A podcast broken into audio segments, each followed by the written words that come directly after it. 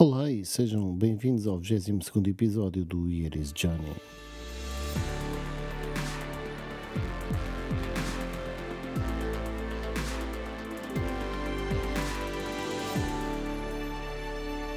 Olá e bem-vindos a mais um episódio do meu podcast Year is Johnny. Eu, eu tenho estado a ouvir bastantes podcasts, uh, não tanto aqueles que eu realmente costumo seguir e tenho interesse, esse até estou a dever bastantes episódios. Há, há podcasts que eu não ouço para há uns dois meses. E, Uh, isto porque tenho estado também a prestar muita atenção a outros podcasts. A podcasts que ou surgiram assim do nada e logo ao primeiro episódio estão no topo, e também alguns um, podcasts que estão no topo há muito tempo e que eu vou ouvindo alguns episódios, alguns bocados de episódios, a tentar perceber uh, o que é que eles transmitem que os faça estar, um, estar lá no topo. Uh, relativamente àqueles podcasts que aparecem, aparecem e vão logo direto ao topo, uh, existem alguns tipos de, de, podcasts diferentes. Eu não, não estou aqui a classificá-los em termos de categorias de uma forma, um, talvez, de uma forma totalmente correta. Uh, nem sei se eles podem classificar assim, mas, mas é como eu os vejo e, portanto, acho que vão perceber o que eu estou a dizer. Existem podcasts que são uh, de programas de rádio, ou seja, de rubricas de rádio, de rubricas de programas de rádio, será melhor assim, e, e, por esse motivo vão diretamente para o topo, o que faz todo o sentido. Programas uh, género. Este, este exemplo que eu vou dar não é um exemplo de um, de um podcast novo, mas, mas como é um, um, dos meus podcasts preferidos, eu vou dar como exemplo. O Extremamente Desagradável é uma rubrica de um programa e, e, portanto, as pessoas que querem ouvir novamente, partilhar com alguém que não terá ouvido naquele dia, uh, no rádio em direto, ou que elas próprias não ouviram nesse dia, querem ouvir de novo, quer que seja, pegam e vão ouvir. Uh, eu adoro ouvir e às vezes ouço segunda vez e depois ouço uma terceira se houve alguém que não viu e quer partilhar com essa pessoa. Adoro. Uh, portanto, isto pode explicar um podcast uh, parecer e ir logo direto ao primeiro lugar. Outros são de podcasts de patrocinados por grandes empresas e as divulgações desses podcasts nas redes sociais e pelo, pelas pessoas que os apresentam, pelos convidados e tudo mais, faz com que uh, os podcasts também sejam divulgados e vão logo diretamente aos primeiros lugares pela curiosidade de os ouvir e depois manter-se ou não conforme a qualidade do podcast e por aí fora, do conteúdo, dos apresentadores e tudo mais. Uh, existem de podcasts de figuras públicas uh, que, pelo facto de o serem, de terem muitos seguidores e tudo mais nas redes sociais, faz com que também esse podcast dispare logo para o primeiro lugar, ou para os primeiros lugares, um, para os gajos de topo, e depois lá está, conforme a qualidade, ficam lá ou não. Isto parece-me tudo muito bem e é um fenómeno normal. Eu tenho estado a, a ouvir, a ver o que é que aparece novo e tudo mais. O que tem estado a ver também são os tais podcasts que já estão há bastante tempo no, lá no, no topo e que, enfim, devem ter qualidade por, pelo conteúdo, pela forma como, como são apresentados, pela sua dinâmica, qualquer coisa, não é? Então tenho estado a ver, existem. Uh, existem vários, mas dois agora que me vêm mais à cabeça em que eu não consigo entender porque é que estão no topo. Um deles, até de vez em quando tem conteúdos interessantes, vai-se falando sobre vários temas que na semana fazem algum sentido, seja sobre a atualidade ou da vida das pessoas, quer que seja, das pessoas que apresentam esse podcast, e há uma ligeira conversa sobre isso. E, e muitos podcasts que eu tenho visto é conversa sobre coisas mais ou menos banais e que terá mais interesse para essas pessoas do que para o público. A questão é mais ou menos interesse que haja no, no podcast. O que eu não entendo é a quantidade de palavrões por frase. É que não só torna desagradável ouvir, como às vezes não vamos ouvir porque estamos a ouvir sem fones, outras pessoas ao pé, uh, parece mal, só palavrões, ou temos as crianças, ou quer que seja, não, não podemos estar a ver lá nenhum. Eu sinceramente não consigo entender qual é o gozo de se dizer não sei quantos palavrões por frase. Um, perde, perde muita piada, mas isto está no topo. Quanto mais palavrão, quanto mais ordinário, quanto mais brejeiro, mais no topo está. Pois não entendo como é que isso funciona. Um, este faz um bocado de confusão. Por mais que eu até goste da opinião das pessoas sobre os temas, ok? E dos temas que são abordados, mas não consigo entender. Outro é, uh, pelo visto, é dos podcasts que toda a gente mais gosta, em que aparece um miúdo com um timbre que é incomodativo até, e que parece está a mudar de voz, não sei quantos anos terá, parece-me que já tem idade para ter mudado de voz, mas que parece que está a mudar de voz, e que quando está a falar, parece que está a falar com alguém ao seu lado e que, está, e que alguém lhe responde alguma coisa e ele a seguir diz, yeah. Não, foi só ele que falou, ninguém lhe respondeu nada e ele, após uma pausa de um segundo ou coisa que o valha, soltou um yeah. E por tudo e por nada soltou um yeah, e um yeah e um palavrão, ou só um palavrão, e um palavrão e um yeah, e por fora, e yeah. Pronto. E o que é que ele fala? Uh, basicamente nada de interesse. Nunca aborda um tema de interesse e quando realmente começa a abordar um tema e nós pensamos, ok, ele vai dar a sua opinião e que ele nem precisa de ter conhecimento sobre uh, determinadas matérias que está a abordar. Pode ter um conhecimento superficial e dizer, ok, não sei bem se isto funciona assim, uh, mas de todo modo eu sou um bocado contra isto porque, e depois ter uma opinião sobre porque é que é contra, ou seja, eu não sei exatamente como é que isto funciona, mas o resultado disto é que dá sempre a geneira, portanto eu não gosto de geneira, não gosto disto. Agora, um exemplo parvo, imaginem que ele está a falar de armas, não sabe como é que uma arma funciona, nem preciso saber, as armas matam, não gosto de armas. Pronto, podia ser, ok? Mas não, ele está a falar sobre qualquer tema e depois diz, eu não percebo nada disto, eu nem sei se isto é assim. Mas pronto, depois vocês vejam como é. Oi? Mas então para que é que foste falar do tema? Ah, eu sei que, por exemplo, eu sei que existem duas cores que se misturam e que dão uma terceira, mas eu nem sei nem quais são as cores que misturam, nem a terceira. Mas, mas ah, ok, vocês agora vão ver qual é. Ou quais são. Não tem ponta para onde se pegue. Nem pelo conteúdo, nem por esta parvoíce de não saber do que é que está a falar. E depois, pelo timbre, por, por tudo. É mau, é muito mau, mas tem primeiro. E, sinceramente, eu às vezes uh, dou por mim uh, a perder vontade de gravar os episódios porque não, nem sei que temas é que é de abordar. Porque os temas, uh, podcast de temas uh, sérios, geralmente não estão no topo, muitos deles às vezes porque são coisas de nicho, vamos imaginar.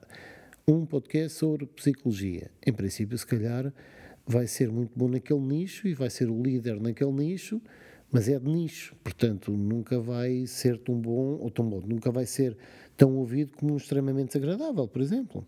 Okay? Uh, mas ainda assim, de certeza que é muito mais interessante e muito melhor do que o IA e o epá, vão ver que eu não sei exatamente daquilo que estou a falar.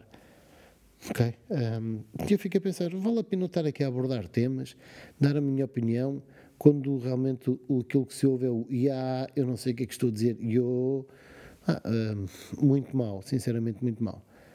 Bem, saltando aqui de tema, eu faltei aqui, saltei, faltei, como vocês quiserem, um, uma semana de podcast. Houve um episódio que não foi publicado porque eu não tenho andado assim muito bem das minhas costas e tenho tido alguns problemas e, e o, meu, o meu dia é feito ou a tentar tratar delas ou a tentar aguentar as dores e também a trabalhar. Então tenho, tenho dividido aqui o meu tempo por. Uh, tenho, tenho estado a ocupar o meu tempo de outra forma. Basicamente é. Uh, não tenho conseguido fazer muito daquilo que quero, ou seja, uh, nem mesmo para estar sentado a falar para o microfone, às vezes é possível. Hoje estou aqui a gravar, não estou aqui a abordar nenhum tema em específico, porque basicamente tinha este, este desabafo para fazer convosco. E a brincar, a brincar, já levo nove minutos e meio de podcast. E, e se eu agora, a seguir este, este desabafo, iniciar um tema convosco, não pode ser um tema muito extenso, porque senão saímos daqui de, a, a duas horas. Mas tenho um tema, tenho um tema uh, de uma vertente mais empresarial para falar convosco, eu vou ver se fica agora para, para o próximo episódio. Entretanto, uh, em termos de atualidade, uh, tivemos aquela situação da Câmara Municipal de Lisboa andar a divulgar os dados dos manifestantes um, a governos e embaixadas, etc., de, outros estados, não é? É sempre muito interessante dizer, é pá, olha, eu sou o Chibo e quem anda a fazer queijinhas e manifestações na rua ao flantal, do flantal. Uh, acho isto absolutamente deplorável, pelo visto já não é a primeira vez que acontece, aliás, uh, é algo que já vem acontecendo, parece-me desde 2011. Uh, ah, acho muito mal. E já começaram os ataques, até pelos dentro do PS, acho que é o senhor ministro a atacar o senhor presidente da Câmara. Uh, já vão começar as guerras. Epá, sinceramente, guardavam as guerras internas lá dentro do partido deles, para eles, só não davam a divulgar os dados. Acho que uma perfeita vergonha uh, nós agora sermos chibos. Chibos, até chibos, e então chibos políticos, acho que ainda é do pior que há. Um, este senhor Presidente da Câmara de Lisboa, também sinceramente, uh, se calhar ele nem sabia o que é que estava a passar, mas sabendo ou não sabendo, a responsabilidade é sempre dele, e se isto se passa, e passa desde 2011, ele não tem conhecimento, devia ter, e se tem, devia assumir responsabilidades por isto, porque ele aceita, e portanto tu se aceita, tem que dizer que aceita, se não aceita e já tinha conhecimento, uh, só não querer ter sido apanhado nisto, então a única coisa que tem que fazer é admitir-se e não se recandidatar. O que eu, sinceramente, que ando de carro, agradecia, porque Lisboa não é uma cidade de trotinetes e bicicletas, onde nós não, depois começamos a deixar de ter lugar para estacionar o carro ou a moto, ou quer que seja. Acho muito bem que haja ciclovias, que haja espaço para todos, Agora, haver espaço para todos não significa uns tirarem o espaço dos outros. Isso é que não pode ser. Uh, e estarem a impedir Lisboa de ser usada por todas as pessoas. Porque, bem vistas as coisas, quem anda de trotinete não são propriamente as pessoas de 50, de 60, 70 ou uh, 80 anos. Essas pessoas precisam de se deslocar de outras formas que não seja bicicleta ou trotineta e de andar na rua com alguma paz e que não levem com um gajo da Uber de bicicleta ou com um Palermo andar de trotinete com outra pessoa uh, pendurada, como se tem visto por aí, não é? Portanto, Sr. Medina, epá, pare lá com isso, que já, já chega um bocadinho. Entretanto, esta noite também soubemos que uh, vem uma notícia, ainda não sabe as causas, mas uh, o antigo guarda-redes do futebol Neno uh, faleceu. Uh, sinceramente, tenho pena. Ele era, era novo, tinha 59 anos, doença súbita. Não, a, a, esta hora ainda não sei concretamente qual foi a causa, só sei isto.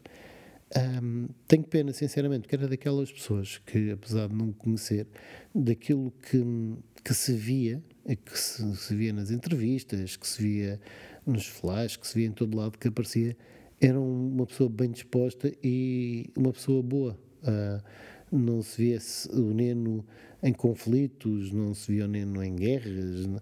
E, sinceramente, faz-me alguma confusão porque é que as pessoas boas, aquelas pessoas que nós temos como pessoas boas, ela com certeza devia ter os seus defeitos, como todos nós, uh, sejam aquelas que partem mais cedo, aquelas que, que, que deixam, uh, que deixam este mundo e nós sentimos pena delas terem ido embora.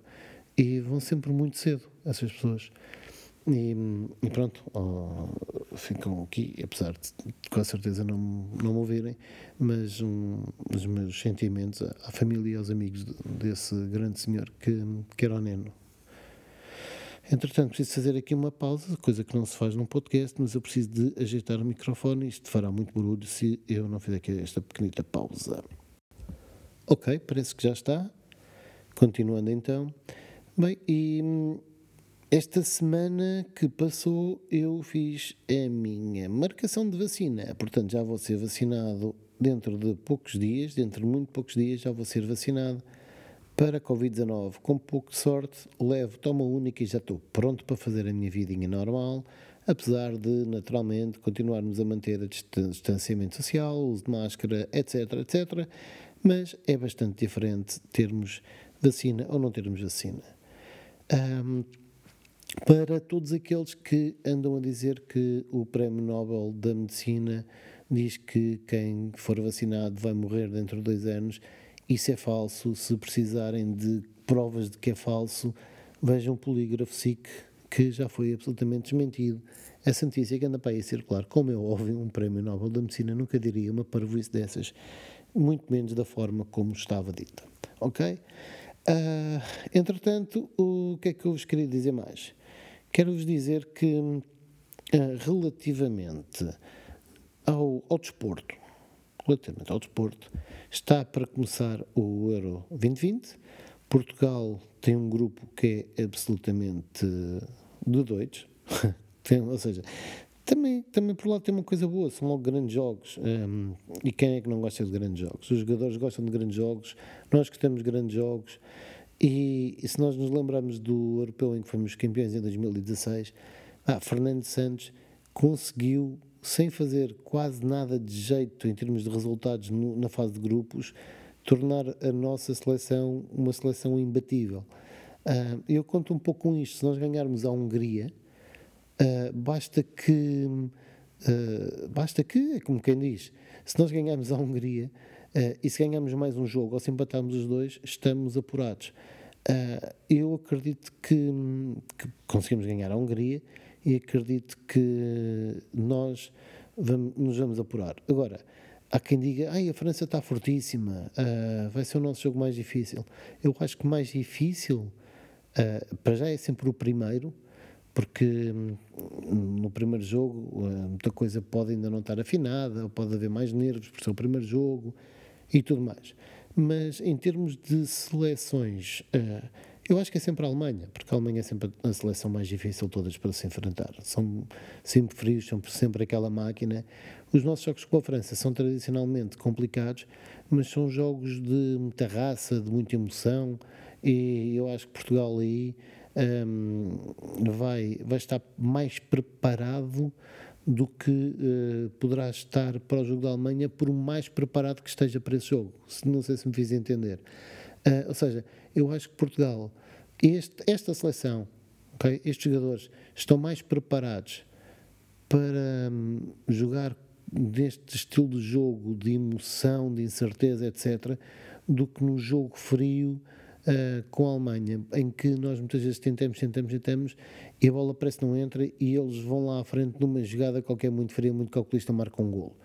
Um, é isso que, que às vezes eu temo. Acredito que não aconteça, mas em termos de probabilidades e aquilo que eu acho que geralmente é, são os pontos fortes de, das equipas, é, é, é, o que eu penso que, que é com, com o que nós nos devemos preocupar. Bem, parece que hum, o desconfinamento avança, não é? Em, no país quase todo, exceto Odmira, Braga e Lisboa, porque o número de casos aumenta, porque o número de casos por 100 mil habitantes está acima daquilo que era suposto estar, mas eu vou-vos dar uma novidade. A culpa não é do Sporting. Podem parar de culpar o Sporting, a festa de campeão do Sporting. Ficou mais que visto que uh, aquilo que foi a festa de campeões nacionais de futebol sénior não fez com que o número de casos disparasse. Uh, os casos andavam em números bastante baixos e agora dispararam, curiosamente, a seguir aos sucessivos uh, festejos de, sei lá o quê, de fins de anos escolares, não, também não é isso, enfim, de noitadas e noitadas, de criançolas, jovens, miudinhos, enfim, que vocês quiserem chamar, no bairro Alto, Príncipe Real e por aí fora, a dizer que uh, o Covid acabou, o Covid acabou, e depois eram dezenas ou centenas de pessoas a beber copos na rua. Uh, é graças a essas pessoas, ou também graças a essas pessoas, que possivelmente vai haver São João no Porto e não vai haver Santo António em Lisboa. É graças a essas pessoas que não avançamos no desconfinamento. É graças, é a responsabilidade dessas pessoas que nós andamos a marcar passo porque houve alguém que resolveu fazer esta estupidez de andar uh, em cumprir com aquilo que eram as regras e de andar a brincar ao Covid acabou. Pronto, nós que andamos aqui a proteger-nos e a protegê-los a eles, eles colocam-nos a nós todos em causa. Ou seja, eu que daqui a dois dias, eu, vocês, podíamos perfeitamente estar a ir a restaurantes, a ter uma vida mais normal, em vez de estarem a acabar às 10 irmos jantar normalmente, sairmos normalmente, etc. Nós que agora tínhamos mais liberdade para uma série de atividades que antes não se podiam fazer ou que tinham mais limitações, nós que íamos avançar, à última hora deixamos de poder avançar porque estas crianças nos põem todos em causa. E se calhar os paizinhos acharam aquilo tudo muito bem e não passa nada. Uh, eu sinceramente uh, fico furioso com esta gente, fico furioso com estas criançolas que tudo fazem e que nunca têm consequências de nada. Um, não tiveram educação, pelos vistos, em casa. Uh, se calhar, enfim, se calhar também não tem quem lhes saiba dar educação. Uh, enfim, não consigo compreender como é que se mete toda a gente. Um, como é que se pode tomar estas atitudes com prejudicar os outros? Como é que podem meter em causa aquilo que é, que é a nossa liberdade, no fundo, que fica limitada por causa da estupidez de meia dúzia de papalvos? Enfim, por outro lado, as medidas, um, ok, são no, Conselho de Lisboa, significa que no Conselho de Oeiras, no Conselho de Cascais, no Conselho de Sintra, uh, Loures, por aí fora, uh, as coisas uh, podem avançar. Sendo que não existe nenhuma limitação de circulação entre conselhos, quem quiser ir jantar fora e não ter aquela limitação que existe, ou quiser passar a ter a limitação uh, menos forte um, e exigente que, que agora vamos, vamos, alguns os outros conselhos quase todos vão poder passar a, a usufruir, portanto uh, os restaurantes fecharem mais tarde, as atividades que agora vão poder ter público, etc. Um, é uma questão de pegarem no carro e vão jantar fora, vão jantar a Oeiras, vão jantar a Cascais, vão jantar a Odivelas, vão jantar onde vocês quiserem, só não jantem em Lisboa, pronto. Uh, também não houve aí, certeza, muitos comerciantes de Lisboa que andaram a vender álcool às criancinhas uh, e deixá-los estar a ver à porta dos estabelecimentos. Pronto, vocês vão pagar por isso agora também. É bem feito, se não tivessem permitido que isto acontecesse. Pá, pessoal, vocês uh, que querem, querem combinar uh, jantares com amigos e querem chegar mais tarde a casa, é para vou jantar fora de Lisboa. Também é um bocado parvo, no meu entender, em que hum, estas medidas e, e se consigam contornar tão facilmente quanto pego no carro, faço meia dúzia de quilómetros e vou comer ali ao lado. Enfim, isto é tudo um bocadinho ridículo, ou seja, não vai limitar quase nada. E os, as criançolas do, do Covid acabou vão continuar, o que é uma, uma tristeza, vão continuar a, a, a ter aquelas, aquelas práticas que eles acham todas muito divertidas e que, pronto, nós, nós aqui acabamos por ser prejudicados quando quando estamos a fazer tudo direitinho para que estas limitações acabem o mais depressa possível. Absolutamente ridículo, absolutamente incompreensível e não consigo compreender como é que, como é que isto se passa uh, na capital do país, não consigo entender. Se fosse numa terriola, uh, longe de tudo, em que não há nada para fazer, e, e, então as pessoas já estavam tão desesperadas, tiveram que sair para a rua para se encontrar ali no, no larguinho da aldeia. Tudo bem, agora, quer dizer, na capital do país, onde as pessoas podem eh, ainda fazer muita coisa, em que não tem que ir sempre ao mesmo café, podem ir a outros. Epá, era uma questão de esperarem mais algum tempo, muito pouco tempo, e até lá, epá, hoje estou com dois amigos, amanhã estou com outros dois, e, e, e encontram-me da situação, mas não, tiveram que se armar em, em engraçadinhos e puseram-nos a todos, outra vez, na situação de. Não podemos evoluir no, no desconfinamento. Muito obrigado. Um, só tenho a agradecer a vocês e aos vossos paizinhos por, por isto tudo. Bem, preocupante também tem sido o que eu tenho visto um, nos últimos tempos. Eu, última semana, semana e tal, tenho, tenho sido mais por questões de trabalho, porque acabei por, por passar uns dias na, na minha casa, que não é de Lisboa, e, portanto circulei um pouco mais de carro, acabei por ir almoçar fora algumas vezes uh, e, e, fui almoçar a um restaurante que já não ia há bastante tempo e, e o restaurante tinha três mesas, é um restaurante grande. Eu vi três mesas uh, do lado de fora, mas pensei que estava a ver só aquelas três mesas junto à janela e que havia outras mesas mais, mais afastadas. Quando entrei no restaurante, não, havia mesmo três mesas ocupadas, ou era a quarta mesa. Uh, chegou ainda um senhor para uma quinta mesa, um senhor que comeu sozinho, uh, e quando ele chegou, uh, ele perguntou ao empregado uh, por aquela situação, por estarem tão poucas pessoas ali no restaurante, e ele diz que, um, ele, o empregado, responde ao senhor a dizer que, de facto, durante a semana tem estado sempre assim, ao fim de semana, anima um bocadinho. Ok.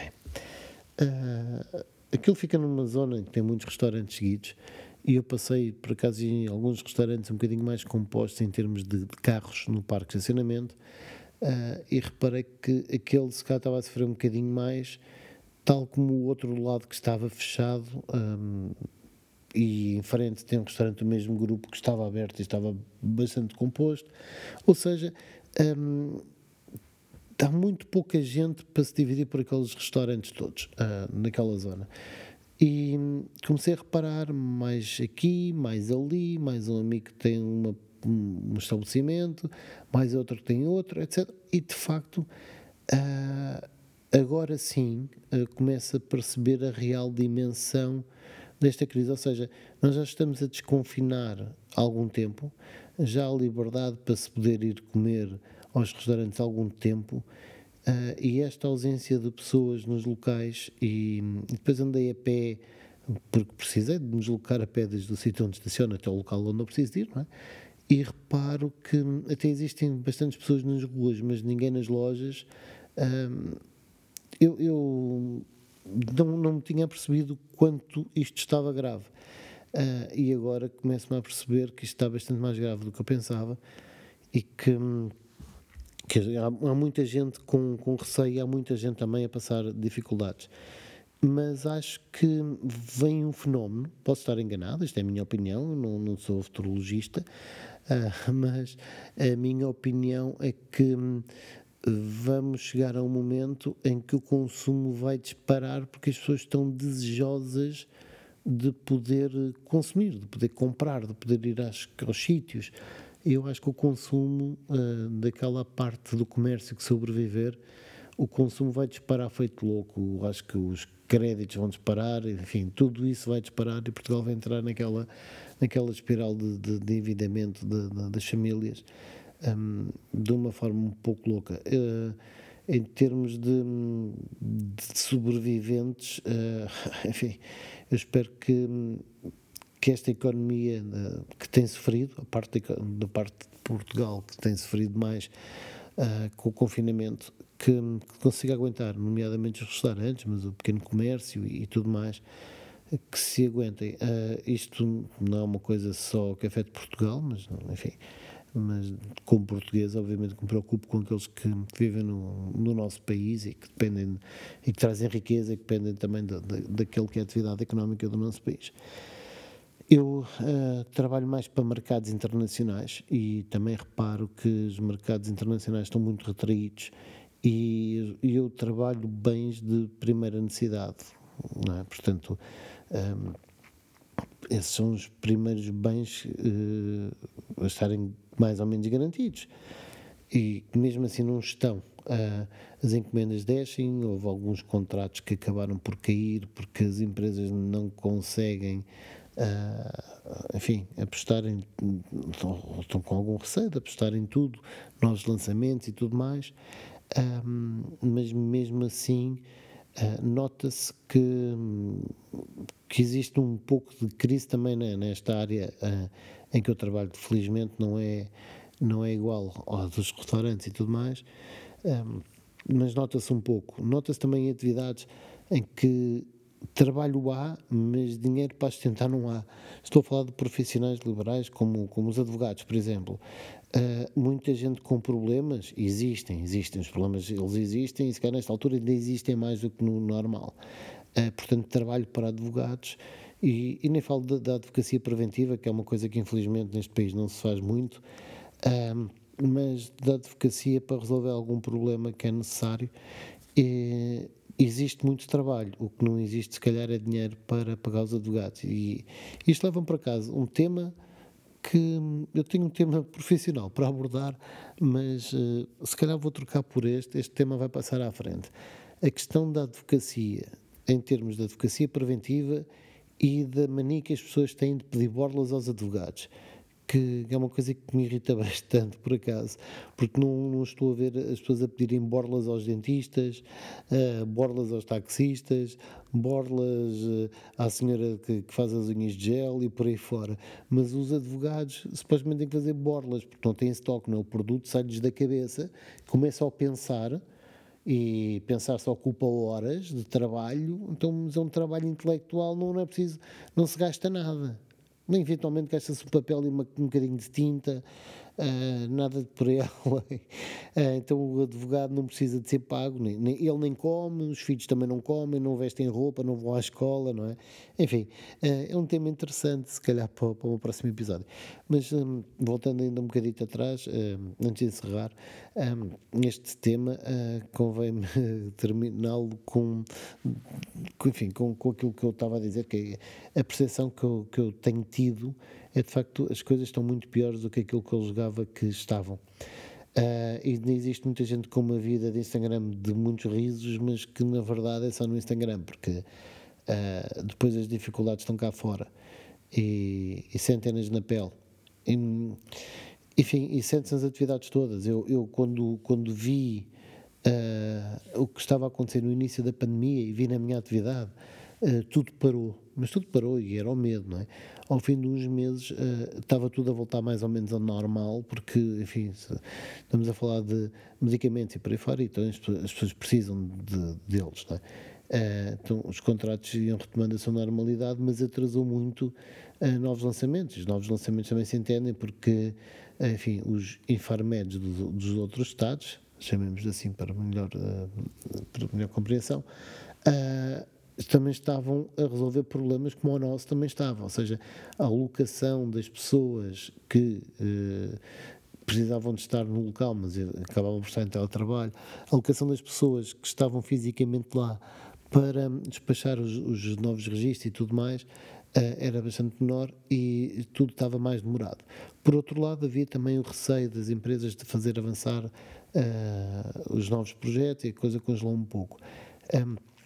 Mas uh, ainda se nota, ainda se nota muita gente a não avançar com novos produtos.